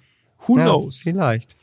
Ähm, Lustigerweise, wo wir gerade bei der Rekuperation sind und ich diesen kleinen Exkurs jetzt mal wieder äh, beiseite lege, ich bin im Ionic 6 eigentlich immer in Level 0 Rekuperation gefahren. Echt? Ja. Oh. Äh, und zwar, um diesen Charakter des Autos zu unterstützen. Ich fand das so genial, den Wagen einfach so rollen zu lassen. Klar, in der Stadt, wenn jetzt irgendwie viel Verkehr ist, dann habe ich das auch nicht gemacht, weil natürlich hilft die Rekuperation dann schon ein bisschen mehr äh, Energie zu sparen. Aber so abends durch die Stadt fahren, hier gibt es ja in Hamburg auch ein paar Straßen, wo 60 ist oder so Stadtautobahnen 70, 80. Ey, das ist so seidig, man rollt einfach nur so dahin, einmal das Fahrpedal bedient und dann einfach nur rollen lassen super geniales Gefühl. Auch so Landstraße und so. Echt Deluxe. Wie er so durch die Luft schneidet. Ja, aber ehrlich. Man, also der rollt einfach super smooth. Finde ich echt phänomenal. Lenkung. Elektroautos haben ja oft so das Problem, man fühlt sich nicht so richtig mit dem Auto verbunden. Ne? Das hm. ist irgendwie alles so ein bisschen wie durch einen Filter, so ein bisschen, ja, nicht mal mehr, mal weniger PlayStation-Gefühl von 1999. Es ist oft sehr, sehr digital. Hm. So können wir es sagen. Ich muss sagen, die, die, Lenk die Lenkung im Ioniq 6 für ein Elektroauto fand ich sie richtig gut. Ja. Also vergleichsweise direkt mit Feedback und so. Also muss ich sagen, hat mich positiv überrascht. Leichtgängig, auch so ein bisschen, also natürlich nicht super sportlich, klar, aber ging mir genauso. Man weiß immer genau, was passiert, wenn man lenkt. So, und das ist schon das ein schönes mal, Gefühl. Das ist schon mal gut. Grundsätzlich nicht verkehrt, wenn man am Lenkrad dreht und man weiß, was passiert. was sehr nervig war, da kann der Ionic 6 jetzt wenig für. Auch hier hatten wir diesen neuen Geschwindigkeitsbegrenzungston. Ach, ja. Hm. Und der klingt so.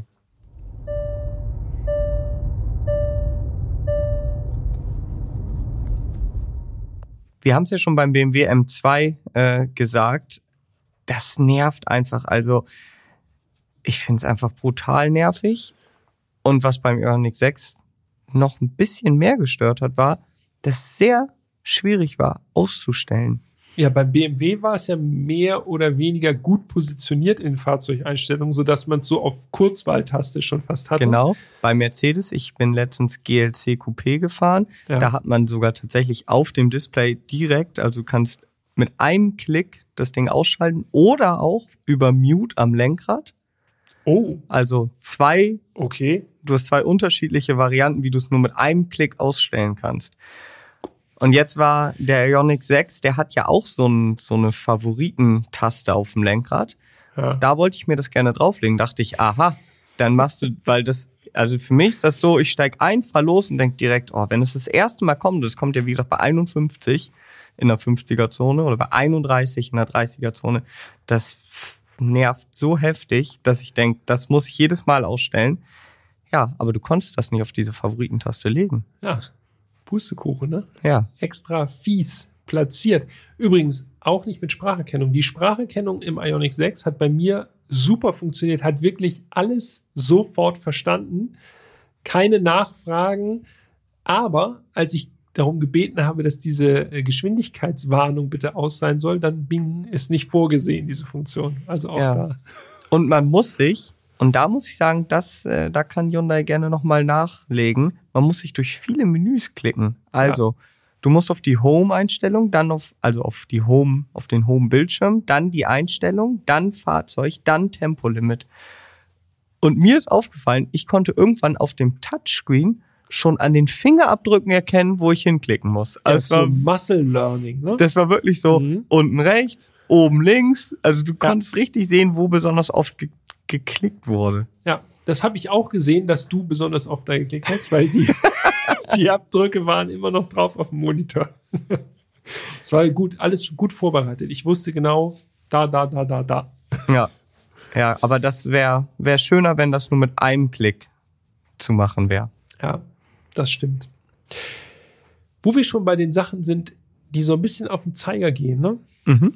Eine Sache, da hätte Hyundai tatsächlich auch noch was machen können, beziehungsweise äh, im Grundkonzept. Wir haben schon über die Außenspiegelkameras gesprochen. Mhm.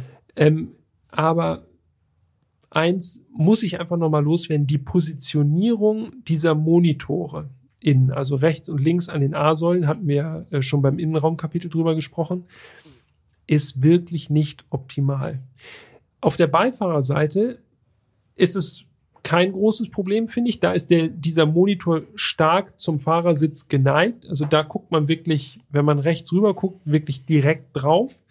Das Problem ist, auf der Fahrerseite ist der genauso geneigt wie auf der Beifahrerseite. Das heißt, eigentlich muss ich mich nach vorne lehnen und so durch das Lenkrad durchgucken, dass ich wirklich gut drauf gucken kann. Sonst ist der immer so stark angestellt, da ist kein direkter Blick auf den Monitor möglich. Für mich jedenfalls. Ja, bin ich bei dir. Aber auch nochmal, ich persönlich sehe auch 0,0 Vorteile. Ja, wahrscheinlich werden jetzt die Designer sagen, ja, aber das verbessert halt nochmal den CW-Wert um 0,001 oder so. Ähm, und Tech-Freaks werden sagen, ja, das ist doch total cool, wenn man sowas hat. Okay, lasse ich alles gelten, aber für mich persönlich im ganz normalen Leben habe ich da kein einziges Szenario ausmachen können, wo das von Vorteil ist, diese Kameras anstelle von ganz normalen Außenspiegeln zu haben. Absolut, ja. Von daher, ich glaube, wir sind uns da auch einig. Also unser Tipp, diese 1300 Euro, die kann man sich gut und gerne sparen. Ja.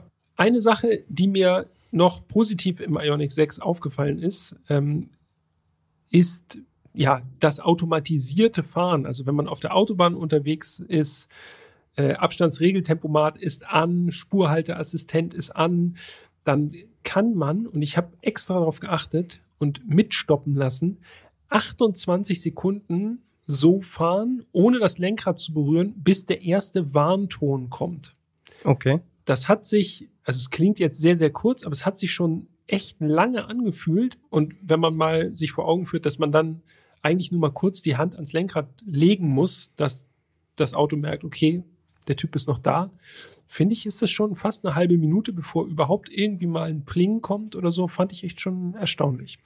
Ja, 28 Sekunden ist schon lange. Also ich habe es nicht ausprobiert, aber aus Erfahrung mit anderen Autos kann man sagen, die machen da deutlich früher schon einen akustischen oder auch nur einen visuellen Hinweis. Ja, allerdings. Übrigens, es gibt auch noch einen so einen akustischen Anfahrhinweis. Nicht, dass wir hier als die Typen durchgehen, die sagen, ja, aber das ist ja alles eh nur nervig so. Es gibt auch einen Nein. Hinweis, haben wir ja schon, ich glaube, es war auch beim Nexo besprochen, diesen Anfahrhinweis Ja, für den Fall, dass man mal an der Ampel unaufmerksam ist und der Vordermann losrollt, merkt das Auto, aha, wir rollen noch nicht und dann gibt es so einen ganz dezenten Hinweis. Finde ich hilfreich. Also das ist so, dass man sagt, okay, wenn man wirklich mal kurz abgelenkt ist, weil man mit dem Beifahrer spricht oder einfach nicht aufmerksam. ja. Außerdem, das sind ja auch so einmalige Dinger. Ne? Das macht so Bing, Ja, genau. Und das war's. Aber wenn es dann so eine Dauerschleife wird, dann wird's ein bisschen wild. Sound. Wir haben ja am Anfang schon gesagt, das war der Sound von außen, aber man hat ja auch noch andere Möglichkeiten, mit Sound was anzufangen im Ionic 6. Das hast du mir gezeigt. Ehrlich, wenn du mir das nicht gezeigt hättest, ich weiß nicht genau, ob ich es gefunden hätte oder darauf geachtet hätte, aber es ist spektakulär. Und zwar hat man Fahrsounds, also die im Innenraum quasi, ja, irgendwie ein, soll das sportlich sein? Also auf jeden Fall ein verstärktes Fahrgeräusch simulieren oder einspielen. Äh, und wie das klingt und wie abrupt das endet, vor allem wenn man dann auf ausdrückt, das hören wir uns jetzt mal an.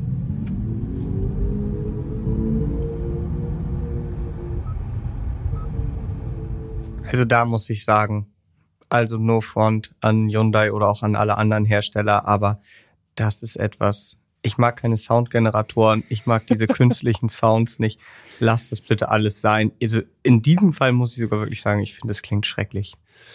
Ja, und es ist vor allem auch äh, je nach Stellung des Fahrpedals äh, moduliert dieser Sound dann noch und wird irgendwie präsenter oder nicht. Ganz ehrlich, Elektroauto ist nun mal leise, und dabei bleibt es für mich so. Und das da ist ja eigentlich auch der angenehme Punkt, gerade bei so einem bequemen Auto. Ich wollte gerade sagen, da haben wir ja eben irgendwie fünf Minuten lang nicht. drüber gefachsimpelt, wie schön ruhig es ist, um mir dann da irgendwie so einen ja. gekünstelten Sound reinzudübeln. Ich weiß ja nicht. Also äh, gut ist, dass man es ausschalten kann. Ja, so, hat, so hat man halt die Wahl, wenn es da draußen Leute gibt, denen das gefällt, okay, bitte. Aber alle anderen können es ausschalten. Ja, ist im Grunde so wie im Elektroauto einmal richtig loszubeschleunigen. Das nutzt sich auch recht schnell ab. Ne? Also es ist witzig, das mal dem Beifahrer oder der Beifahrerin zu zeigen und zu sagen, guck mal, wie komisch ja, genau. das klingen kann, das Auto. Aber dann ist auch so, dass man denkt, okay, aus reicht und weg. Reicht und ja. muss ich nicht nochmal vorführen. Ja. So, jetzt kommen wir zur Paradedisziplin des Ionic 6. Ja, allerdings. Der Verbrauch. Verbrauch. Oh, das war fast synchron. Fast synchron. Dazu müssen wir jetzt nochmal sagen, also 13,9 Kilowattstunden soll die Basis verbrauchen. Die mittlere Version mit Hinterradantrieb und dem großen Akku hat einen angegebenen Verbrauch von 14,3 und unsere Version mit Allrad und 325 PS, die hat einen angegebenen WLTP-Verbrauch von 15,1 Kilowattstunden. Da sagt man ja schon utopisch utopisch. Ja, genau. Aber so aus Erfahrung. Umgekehrt sagt man halt ja, haben wir jetzt auch schon ein paar Mal gesagt, für alle, die jetzt äh, neu im Elektro-Game sind und so wenig damit anfangen können, so ging es mir bis vor ein paar Jahren tatsächlich auch. Also ich finde diese Zahlen, wenn man da keinen Vergleichswert hat, ist immer schwierig.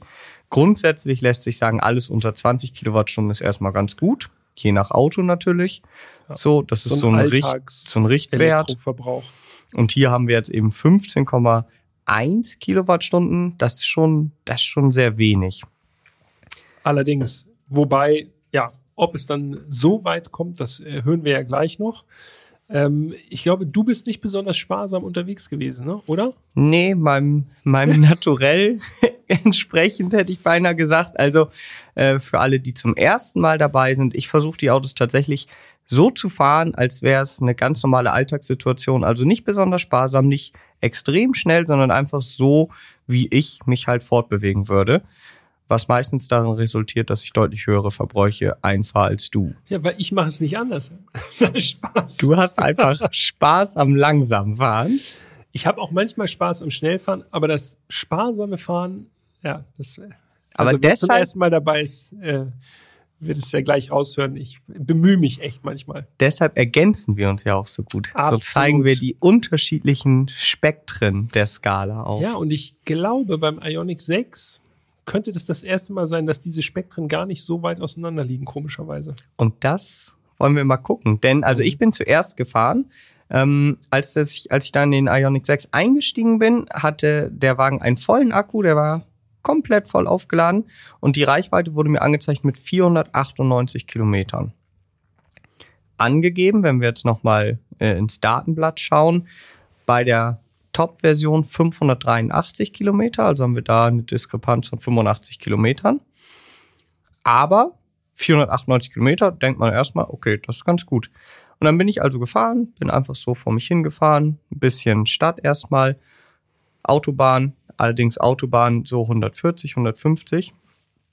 Und als ich mit der ersten Fahrt quasi durch war, habe ich auf den Verbrauch geschaut und dachte, boah, krass. Ich hatte halt genullt, bevor ich losgefahren bin. Mhm. 16,1 Kilowattstunden stand dort. Da war ich schon echt positiv überrascht. Dachte, okay, das ist ja ziemlich nah dran an der Werksangabe, ja. ohne dass ich mich irgendwie groß zurückgenommen habe. Und dann bin ich jetzt also ja eine Woche am Ende mit diesem Ionic 6 gefahren. So wie eben beschrieben, meine normalen Wege, wobei ich gestehen muss, ich bin jetzt keine riesigen Langstrecken gefahren. Also ich glaube, das längste, was ich am Stück gefahren bin, war irgendwie 70, 80 Kilometer, also jetzt nicht irgendwie 200, 300 Kilometer am Stück. Und ich sag's jetzt einfach schon, mein Endverbrauch, also der Durchschnittsverbrauch am Ende meiner Testfahrt, waren 15,9 Kilowattstunden. Jan, Respekt. Also der Respekt gebührt nicht mir, der Respekt gebührt tatsächlich dem Auto, weil ich habe mich nicht extrem angestrengt, sparsam zu fahren. Ich bin einfach gefahren und dachte, krass, 15,9. Ja, super. Also wirklich ein Verbrauch, der äh, auch schon bei kompakten Elektroautos nicht selbstverständlich ist. Äh, und das ist, ja, haben wir schon öfter gesagt jetzt, das ist eben ein richtig, richtig großes Elektroauto. Ne? Ja. Ich habe zweimal auf den Bordcomputer geschaut, nämlich einmal bei einer Fahrt, wo ich eigentlich untypisch, wirklich recht zügig unterwegs war. Also auf der Autobahn durchgehend 150 bis 170. Mhm. Ähm, danach noch ein ordentliches Stück Landstraße und ein bisschen Stadt. Also auch Autobahn tatsächlich äh, die größte Distanz, also fast 100 Kilometer auf der Autobahn, wo ich schon sagen würde, so in so einem Mix ist das schon deutlich überrepräsentiert, dann die Autobahn. Da hatte ich am Ende 20,3 Kilowattstunden, was ich auch für die Fahrweise auf der Autobahn auch völlig in Ordnung finde. Mhm. Und das Ganze äh, in die andere Richtung, dann allerdings wirklich im sparsamen Modus, nämlich mit 110 auf der Autobahn, nur mal für ein paar Überholmanöver mal auf 120, 130, ein bisschen hochbeschleunigt. Da standen dann am Ende 15,8. Also gerade mal Ganz gerade. 0,1 Kilowattstunden unter deinem Verbrauch geblieben. Ist ein bisschen entfernt vom WLTP-Verbrauch, ja, aber wie gesagt, war auch ein recht hoher Autobahnanteil. Ja, und mal also ganz ehrlich, auch nicht so weit vom WLTP entfernt. Da hatten wir auch schon ganz andere Werte hier. Absolut. Und das Gute ist, ich hatte auch, also auch wenn man jetzt mal von meinem Naturell absieht, der, wo ich Spaß habe, äh, damit 110 über die Autobahn zu fahren und wirklich nachher in den Bordcomputer reinzugucken, im Ionic 6 hat man auch nicht das Gefühl, dass das jetzt langsam ist, sondern das ist einfach so ein Cruiser-Modus und es fühlt sich immer noch gut an. Also es ist nicht, du kannst ja auch jederzeit umschalten ne? und dann einmal zum Überholen einmal ausscheren und dann äh, die Leistung auch abrufen und danach segelst du einfach sozusagen weiter. Ja, das Richtig stimmt. entspannt. Ja, und das bedeutet natürlich auch im Umkehrschluss, dass diese 500 Kilometer Reichweite, die einem da oder die mir da mit vollem Akku angezeigt wurden, 498 um genau zu sein, die sind dann ziemlich genau auch zu erreichen. Ja, Genau. Also da reden wir dann wirklich über realistische 500 Kilometer Reichweite und das ist natürlich schon, schon gut. Das ist eine sehr gute Sache. Hinzu kommt das Laden. Mhm. Ich bin nämlich auf meiner Fahrt auch mal an Schnelllader gefahren. Ionity war meine Wahl und habe gedacht, okay, das hätte eigentlich auch noch locker gereicht alles, um nach Hause zu kommen, aber wollte ich mir nicht nehmen lassen, wenn man das 800 Volt Auto schon mal da stehen hat. Da wollte ich jetzt auch mal gucken, okay, was was bringt die Technik? Lädt er wirklich so schnell oder ist das nur so ein komisches leeres Versprechen? Hab angesteckt und unglaublich, also diese Kilowatt, die Ladeleistung ging so dermaßen schnell hoch, das war fast schon erschreckend. Ich habe schnell das Handy in die Hand genommen und habe mitgefilmt, weil es so schnell ging. Und es ging tatsächlich hoch bis auf die maximal angegebene Ladeleistung, nämlich 240 kW. Da waren jetzt keine anderen Autos rundherum. Das mhm. mag dann auch wieder anders aussehen, je nachdem, äh, wie viel äh, da ansonsten noch so abgerufen wird von den anderen Säulen. Aber das hat mich echt komplett geflasht. Ne? Also 240 Kilowatt Laden, boah, das ging dann nachher ein bisschen runter auf 130 Kilowatt, was ich immer noch schnell finde. Also ist immer noch genug. Und ich hatte original 100 Kilometer mit meinem Verbrauch in weniger als fünf Minuten drin. Da brauchst du ja nicht mal die Relax-Sitze in. Liegeposition fahren. Korrekt. Da kannst du auch nur, also da musst du dich schon beeilen, wenn du mal kurz Pinkelpause oder Kaffeepause einlegst, dass du dann wieder schnell am Auto bist. Das war wirklich. Ist, Also, auch, ist auch ganz geil so, ne? Diese Zahlen, das sind die Zahlen, mit denen Elektroautofahrer flexen, ne? Nicht Ja, Verbrauch oder so. Einer hier 240 ging das hoch, zack. Ja, aber wirklich erstaunlich, weil das habe ich vorher so auch noch nie erlebt, dass so eine Ladeleistung anlag und das, Ja. das ist schon echt, das ist schon heftig. Und das führt auch dazu, dass ich denke, okay, da müsste man eigentlich die kleine Batterie haben äh, oder das, sagen wir mal so, das löst bei mir den Reflex aus, dass ich denke, vielleicht würde es mit der kleinen Batterie auch ohne weiteres ausreichen, dass man die einfach schnell volllädt innerhalb von, ich weiß nicht, vielleicht 20 Minuten äh, wird sie nicht vollgeladen sein, aber zumindest zu großen Teilen wieder geladen sein und dann fährst du einfach entspannt weiter. Also Ja, haben wir ja schon, haben wir schon gesagt. Die Ladegeschwindigkeit ist das eigentlich Entscheidende. Ich muss tatsächlich gestehen, ich war nicht am Schnelllader, einfach weil äh, hier bei mir in der Innenstadt einfach keiner um die Ecke war. Ich war also am ganz normalen Lader. Ja, gut, da geht halt nicht so viel, logisch. Aber die Reichweite ist eben auch so groß gewesen, dass ich eigentlich theoretisch sogar hätte gar nicht nachladen brauchen. Ja. Und so, von daher bin ich froh, dass du das gemacht hast. 240 kW habe ich auch noch nicht erlebt, also selber, ja, dass da so viel reinfließt. ist Laderekord bei S-fahrenden Räden. So viel hatten wir noch nie. Ich glaube, der BMW iX hatte mal 190, irgendwie so um den Ja. Dreh, was auch schon irre viel ist, aber 240 ist eben mehr. Ist mehr. Und mehr ist besser. Und für alle, die sich nicht so ganz sicher sind, wie weit sie wohl mit einem Ioniq 6 äh, kommen würden, Hyundai hat auch, ich glaube Skoda war das, ne, beim Enyaq, die so einen Pendelrechner auf der Homepage haben. Da kannst Ah, hat du, Hyundai das auch. das hat Hyundai auch, genau. Da kann man seine tägliche Fahrstrecke ganz easy so per Slider wählen und dann sagt einem das Tool, wie lange man, also wie viele Tage man ohne Ladestopp fahren kann. Und das Gute ist eben auch für beide Batteriegrößen, ne? also sowohl die kleine als auch die große. Ist natürlich nur ein, eine Spielerei, die man am Anfang mal austestet, aber finde ich ganz charmant gelöst und ist wirklich auch einfach zu bedienen. Ja, auf jeden Fall. Ja, dann würde ich sagen, Laden und Verbrauch haben wir abgeschlossen. Also wirklich, Jan, keine schlechte Leistung. Ich bin beeindruckt. Ja, wie gesagt, Im ich würde das Zusammenspiel mit, mit dem Ionic 6. Ich würde das weniger auf meine krassen Fähigkeiten zurückführen, als darauf, dass das Auto entweder halt wirklich so wenig verbraucht oder mich zu einer sehr sparsamen äh, Fahrweise verleitet hat. ja, guck mal. Ist entspannt auch das Auto, ne? Definitiv. Das haben wir schon gesagt. Durch diese Ruhe, durch den angene das angenehme Raumgefühl. Ist schon, schon gut. Also, kommen wir zum Fazit. Mal sehen, was wir dazu noch zu sagen haben hier jetzt. Das Fazit. Ich fange mal an. Und zwar muss ich tatsächlich zugeben, also ich fand ihn ja optisch sowieso schon ansprechend, also mir gefällt der Ioniq 6 optisch einfach gut, aber um es in einem Satz zusammenzufassen, und das mag jetzt vielleicht für den ein oder anderen überraschend kommen, der Ioniq 6 ist für mich das Auto des Jahres, was mich in dieser Staffel am meisten überrascht hat. Also klar macht jetzt ein GT4 RS mehr Spaß. Darüber, darüber brauchen wir nicht reden. Es geht wirklich so um diesen Überraschungseffekt. In den GT4 RS bin ich eingestiegen und habe erwartet, dass es ein mega geiles Auto ist. Und so hat man ja irgendwie eine Da ja schon Erwartung. vorher klar, dass das Auto des Jahres für dich ist. Genau. Und so hat man ja zu den meisten Autos so eine Erwartungshaltung. Man Ja. weiß ungefähr, davon erwarte ich dies oder das.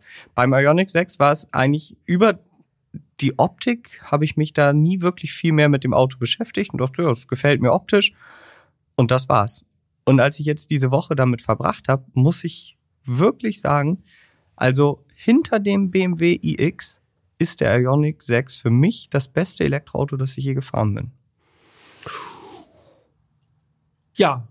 Und was soll ich sagen? Genauso geht es mir tatsächlich auch. Also ich habe nochmal Revue passieren lassen, welche Autos sind wir im Podcast gefahren. BMW iX war vom reinen Fahren, vom Komfort, vom Gefühl her, wie sich das Ding fährt, bisher auch bei mir ganz oben. Wenn es äh, um eine preiswertere Lösung geht, äh, war es sicherlich immer noch der Skoda Enyaq.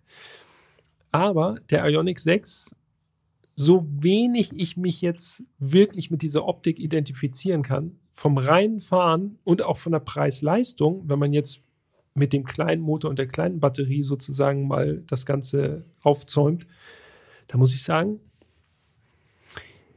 in der Sonderfolge habe ich nicht zu viel verraten, wenn ich sage, das Ding, das hat auf jeden Fall einen Platz in meiner Top 10 Garage wirklich rausgefahren.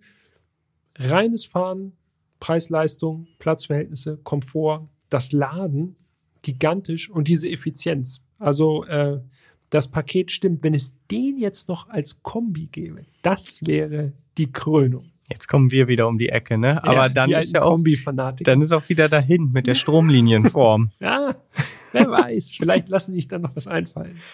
Ja, also ich muss auch wirklich sagen, also ich meine, der Ionic 6 kostet einfach, selbst in dieser Version, die wie wir ihn hatten, ungefähr die Hälfte vom BMW iX. Und das ist natürlich schon beeindruckend. Zumal ich jetzt hier nochmal eine Lanze für Hyundai brechen möchte. In meiner Wahrnehmung machen die zuletzt echt viel richtig. Also so die letzten paar Jahre. Sie haben eine riesige Modellvielfalt, wo die Modelle in sich alle total eigen sind. Ja. Also die meisten haben, Ja. die meisten Hersteller haben ja so Autos, wo du das ja, die sind, also sehen sich alle ähnlich, bedienen ähnliches Publikum. Wenn man sich Hyundai anschaut, ich meine einfach mal ein Ionic 5 und ein Ionic 6 nebeneinander. Das Ja. ist komplett, es ist alles Es unterschiedlich. ist die gleiche Technik, aber es sieht einfach aus wie ein anderer Hersteller fast. genau. Wenn das, die Pixel nicht wären. das eine ist ein SUV, das andere ist eine Limousine, der eine ist total eckig, der andere ist eher rund. Und dann geht's ja noch so weiter. Dann haben sie eine Sportlinie mit N, dann haben sie die kleinen SUV, dann haben sie sehr viele Elektroautos. Und da muss man wirklich sagen, also Hyundai, der Staria, das war gefühlt von der Überraschung, vom Überraschungseffekt her, eines meiner Lieblingsautos aus der letzten Staffel. Ja, stimmt. Boah, die Also- sind aber auch wirklich, muss man sagen, einfach so breit aufgestellt auch. Ne? Da wird wirklich vom, diese Spreizung ist gigantisch. Ja. Wenn man so auch denkt, ich bin jetzt gerade noch unseren Dauerntester i30N gefahren, Ionic 6, Staria, es wird wirklich alles bedient. So, ne? Allerdings. Also das war wieder so ein Auto, was mich komplett überrascht hat. Also finde ich richtig geil, dass man solche Autos heutzutage noch hat, wo man sagt, okay, ich habe wenig Erwartungshaltung und dann kommt es um die Ecke und dann denkst du, wow, das war wirklich ein richtig oder ist ein richtig gutes Auto. Ja. Dazu kommt, das müssen wir noch kurz sagen, weil wir in der Sonderfolge gesagt haben, wir wollen da mehr Augenmerk drauf legen, die Garantie. Gut. Die Garantie für den Ionic 6 äh, liegt bei acht Jahren. Hyundai sagt, ihre Sicherheit liegt uns am Herzen, genauso wie höchste Qualität. Und deshalb bieten sie exklusiv für den Ionic 6, aber auch natürlich für den Ionic 5 und den Kona Elektro und den Ionic Elektro äh, ein erweitertes Garantiepaket an. Also acht Jahre Fahrzeuggarantie, acht Jahre Mobilitätsgarantie, fünf Jahre Sicherheitschecks und so weiter. Ähm, die Batterie, da wird garantiert, dass sie bis 160.000 Kilometer halten soll. Also auch das äh, wirklich schon echt eine Ansage. Ne? Richtig, richtig gut. Ja. Ich habe so das Gefühl, die wollen es einem extra leicht machen, auf Elektro umzusteigen. Kann das sein? Das ist jetzt vielleicht nicht zu weit hergeholt. Gut. Ja, Ionic 6, wirklich beeindruckend. Ja, Das 100 Prozent. Das war Folge 89. Wir Mhm. sind beide komplett geflasht. Allerdings, ja, also es, ja, gibt's halt nicht so häufig. Nächste Folge kommt wieder was Emotionaleres. Also vielleicht genauso beeindruckend, aber auf eine ganz andere Art und Weise. Ja, auch ein bisschen kleiner. Ja. Und sehr viel Turbogeräusch. Mhm. Laut. Ja. Laut ist das Auto. Da könnt ihr euch schon mal, könnt ihr euch schon mal drauf freuen. Aber bis dahin ist noch eine Woche Zeit und äh, ihr könnt uns natürlich gerne schreiben. Das haben wir, glaube ich, in dieser Folge noch gar nicht erwähnt. Nee, stimmt. Podcast.autobild.de ist die Adresse, wenn ihr uns schreiben wollt. Außerdem könnt ihr uns natürlich auch bei Instagram kontaktieren. Erst fahren, dann reden, alles zusammengeschrieben. Ihr kennt das Spiel. Da gibt's auch die Bilder vom Ionic 6. Genau. Und lasst uns auch gerne wissen, vielleicht machen wir mal so eine kleine Abstimmung, ob euch die Optik gefällt oder nicht. Weil da sind, das ist ja der einzige Punkt, wo wir Ah. beiden uns hier nicht ganz einig sind. Das stimmt. Das müsste man eigentlich wirklich nochmal rausfinden. Das machen wir ganz normal über Insta, ne? Genau. Ja, würde ich auch sagen. Ja. Cool. Und dann würde ich sagen, vielen Dank fürs Zuhören. Vielen Dank an dich, Peter. Hat Spaß gemacht. Wie immer. Sehr Und gerne. dann hören wir uns nächste Woche Mittwoch mit Folge 90. Bis dahin. Tschüss.